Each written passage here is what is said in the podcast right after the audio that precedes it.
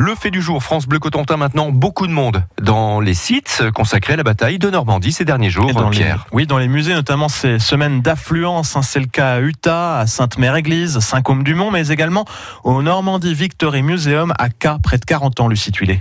Un musée qui a ouvert il y a deux ans seulement, mais qui attire les passionnés d'histoire qui sillonnent le littoral de la Manche et du Calvados en ce moment, d'une cérémonie à l'autre, d'une plage à l'autre et donc d'un musée à l'autre. Comme dirait euh, Obélix, hein, je suis tombé dedans quand j'étais petit et puis voilà. Hein. Stéphane, qui est de Bourgogne, est venu en famille et en tenue d'époque avec son épouse Alexandra. Petit à petit, ben, on connaît tous les musées de la région. Ce musée-là, ça fait la troisième fois qu'on le fait. Il faut continuer à faire des musées qui, qui soient le plus proches de la réalité aussi. Qui font vivre l'histoire. Ici au Normandie Victory Museum, les visiteurs découvrent notamment la bataille ces longs combat très meurtrier en juin-juillet 44 dans le bocage manchois, dans ces chemins creux qui rendaient la progression des soldats américains compliquée.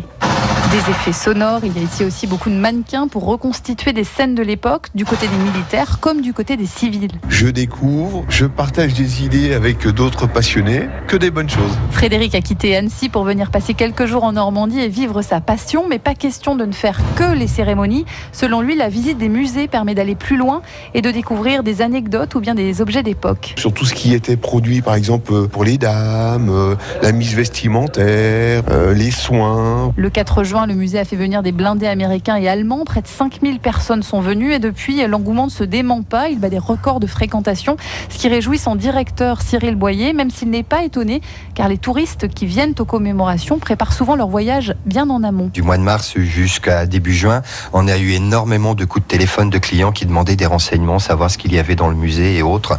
Donc euh, le tourisme de mémoire, elle va en poupe quoi en ce moment. Et même s'il y a beaucoup de musées sur un petit périmètre, il n'y a pas réellement de concurrence selon lui. On a Utah qui s'occupe donc de la partie euh, assaut amphibie. On a le Didet Expérience qui est Sainte-Mère-Église qui s'occupe de la partie aéroportée. Et nous, ben donc c'est la bataille des haies. Donc en fin de compte, on est complémentaires. On essaye de travailler en bonne intelligence ensemble. Des musées qui espèrent que l'effet 75e leur apportera beaucoup de visiteurs cet été également. L'effervescence au Normandie Victory Museum à Cas, près de 40 ans. Vous pouvez réécouter ce fait du jour sur francebleu.fr.